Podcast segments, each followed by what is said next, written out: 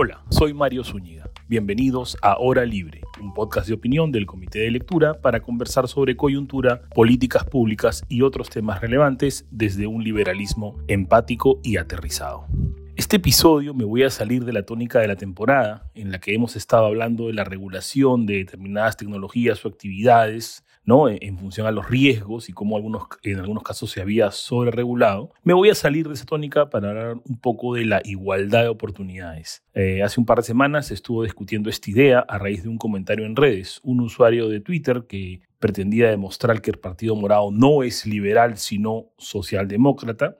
Ningún problema con, con ser ninguna de las dos categorías, por cierto, este usuario señalaba que la idea de igualdad de oportunidades es contraria a la libertad individual. Según él, acá abro comillas, para que le des esa oportunidad a algunos, tienes que quitarle recursos a otros. Y no hay forma de poner una cancha alta, ya que si queremos que todos tengan las mismas oportunidades, tendríamos que igualarlos todos hacia abajo. Nadie podría estar en un mejor colegio que otro, nadie podría saber otro idioma, hasta nadie podría ser más alto que otro. Cierro comillas. Creo que hay al menos un par de problemas con esta afirmación con estas ideas. El primer problema es que se puede estar criticando lo que se llama un hombre de paja, una falacia, ¿no? Ya que no creo que incluso las personas que defiendan la expresión más intensa de una igualdad de oportunidades. Hay que decir aquí, no hay un solo concepto de igualdad de oportunidades, es un concepto, es un ideal político, pueden haber distintas versiones, es un espectro, pero incluso los que defienden la expresión más intensa de esta idea, no creo que quieran, por ejemplo, prohibir los colegios privados o prohibir que se tomen clases privadas de inglés, ¿no? O alguna otra, alguna otra capacitación particular. El segundo problema con, con estas afirmaciones es que y acá, ojo, ya es mi interpretación, pareciera oponer cualquier restricción a la libertad individual sin importar el tipo de restricción o la intensidad a una visión liberal. Esto es, al menos desde mi perspectiva, un error. Creo que un régimen liberal en lo económico, político y social admite, por supuesto, algunas restricciones a la libertad individual, siempre claro que estas restricciones sean razonables y proporcionales, que se justifiquen en, en fallas de mercado y entre ellas, por supuesto, la provisión de bienes públicos. Cualquier economía considerada liberal, por ejemplo, contempla instituciones como la expropiación o la regulación de servicios públicos. Incluso cualquier economía liberal admite instituciones de carácter distributivo como los impuestos o la provisión de educación o salud pública. El periodista Marcos Cifuentes contestó al usuario antes mencionado con una cita de Mario Vargas Llosa, una cita de La llamada de la tribu, precisamente ese libro en que, en, el, en que el escritor nos hace un tour por sus influencias intelectuales más importantes, influencias que son casi todas liberales, por cierto. En esa cita, nuestro Premio Nobel de Literatura señala que la igualdad de oportunidades es un principio profundamente liberal. Pero no se queda ahí el escritor, sino que agrega que niegan dicho principio abro comillas, solo una pandilla de economistas dogmáticos, intolerantes y a menudo racistas. Cierro comillas. Yo personalmente no tengo duda alguna de que el ideal político de la igualdad de oportunidades es coherente con un ideario liberal y que debería ser una bandera que enarbolemos los liberales. Es más, muchos ya lo hacen precisamente como una forma de diferenciar al liberalismo, que apoyaría políticas que buscarían una igualdad de oportunidades, de otras ideologías que defienden o buscarían una igualdad de resultados. Es decir, procurar que las personas o empresas tengan similares niveles de riqueza o ingresos o de obtención de posiciones de poder, por ejemplo. Más allá esto, más allá de lo que sus méritos o la preferencia de otros individuos ¿no? le, le otorgarían.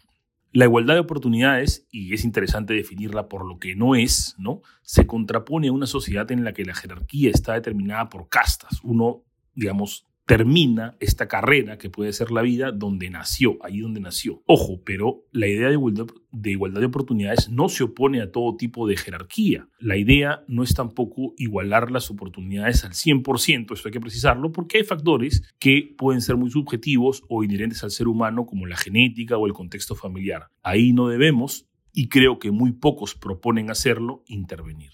Una política de igualdad de oportunidades, además, creo, es coherente con otros valores liberales como la libre competencia, la promoción de la movilidad social y la meritocracia. Acá un paréntesis, la meritocracia últimamente ha estado bajo cuestionamiento, ¿no? Pueden leer el, debate iniciado por el, eh, filósofo Michael Sandel, ¿no? Ahora yo creo que más lo que se cuestiona es cómo en la práctica se está aplicando la meritocracia, ¿no? Pero creo que es una idea que igual vale la pena perseguir.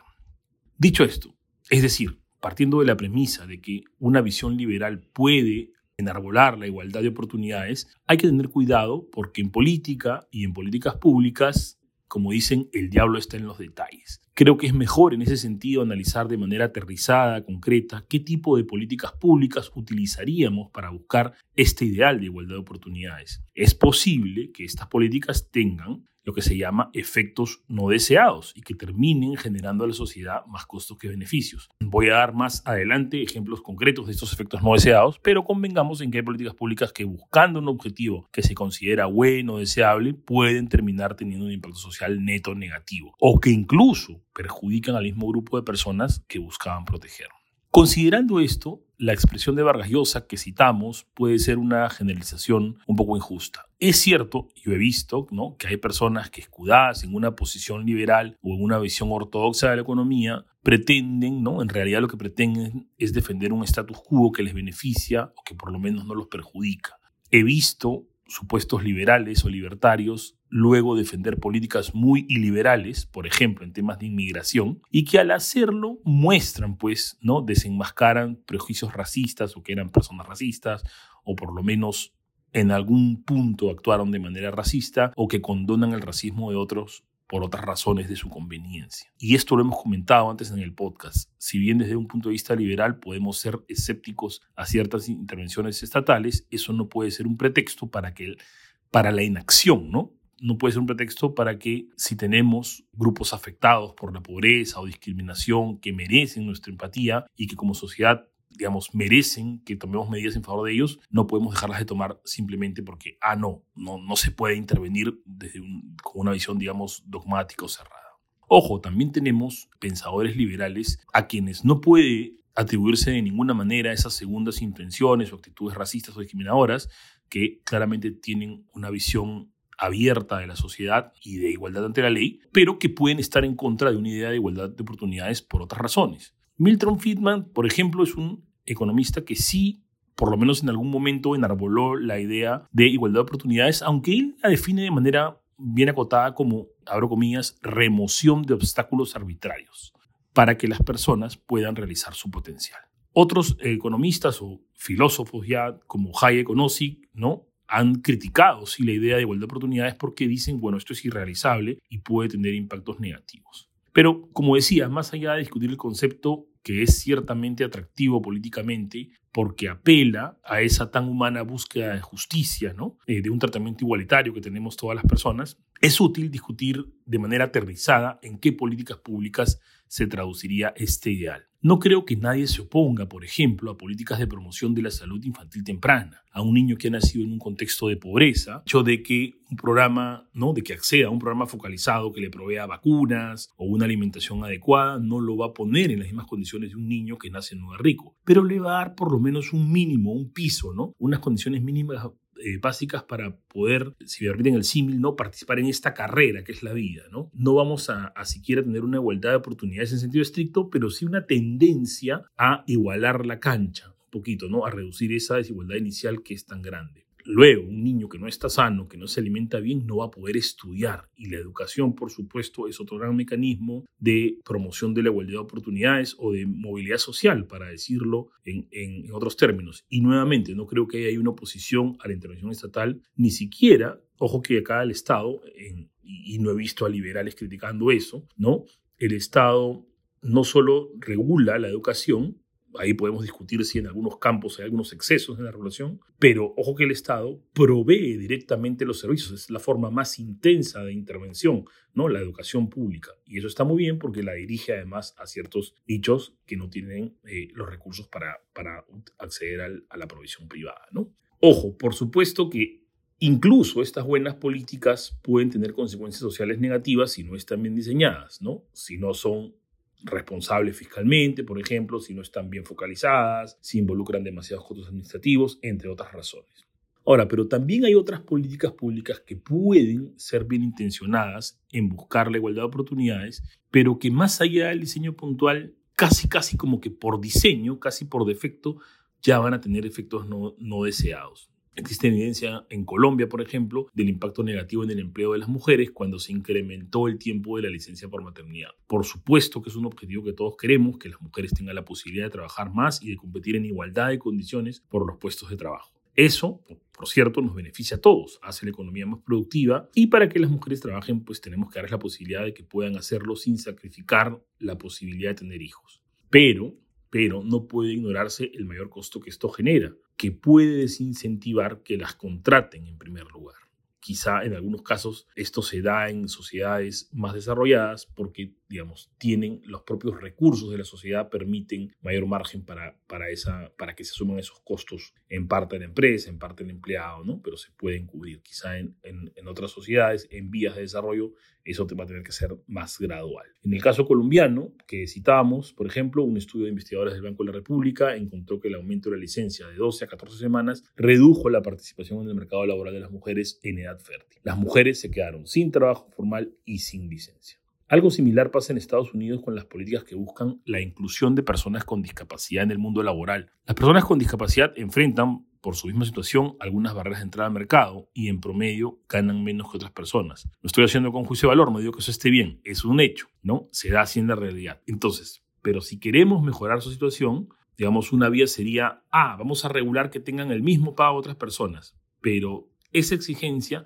bien intencionada como es y justa como es, se puede transformar en sí misma en otra barrera de ingreso al mercado. Entonces creo que lo que hay que hacer es a esas personas que tienen una dificultad para ingresar al mercado, darles una especie de escalón intermedio, ¿no? Para que puedan ingresar y luego buscar que ya se llegue a algo mucho, mucho más parejo, ¿no? Si no, lo que va a pasar en este, en este tipo de situaciones es que si tú pones la valla muy alta y va a ser por debajo del precio de equilibrio, si quieren, del mercado, lo que va a pasar es que no las van a contratar. El efecto va a ser la exclusión antes que la inclusión va a ser la desaparición de la oportunidad antes que la igualdad en la oportunidad, que es lo que, a lo que queremos tender. ¿no? La solución en estos casos, por supuesto, no es abandonar este ideal político, sino hacer un buen análisis de impacto regulatorio. Como decía, podemos llegar a hacer algo más gradual en algunos casos, ¿no? o a, a analizar medidas alternativas por supuesto siempre discutiendo políticas puntuales y bien aterrizadas, ¿no? E ir ensayando y equivocándonos y aprendiendo para luego hacerlo mejor. Recordemos, como nos enseña Deirdre McCloskey en su libro sobre la igualdad burguesa,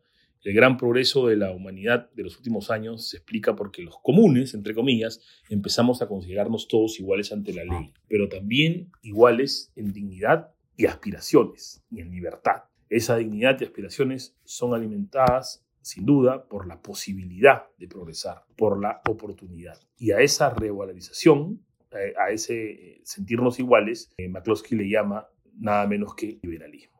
Eso fue todo por hoy. No se olviden que me encuentran en Twitter como arroba msunigap. Déjenme por ahí algunos comentarios, contraargumentos, preguntas o críticas sobre las ideas tratadas en esta edición. Este es un tópico muy abierto a debate y por supuesto difícil de tratar en unos minutos, así que sigamos conversando por ahí. Nos escuchamos en dos semanas. Un fuerte abrazo y cuídense mucho.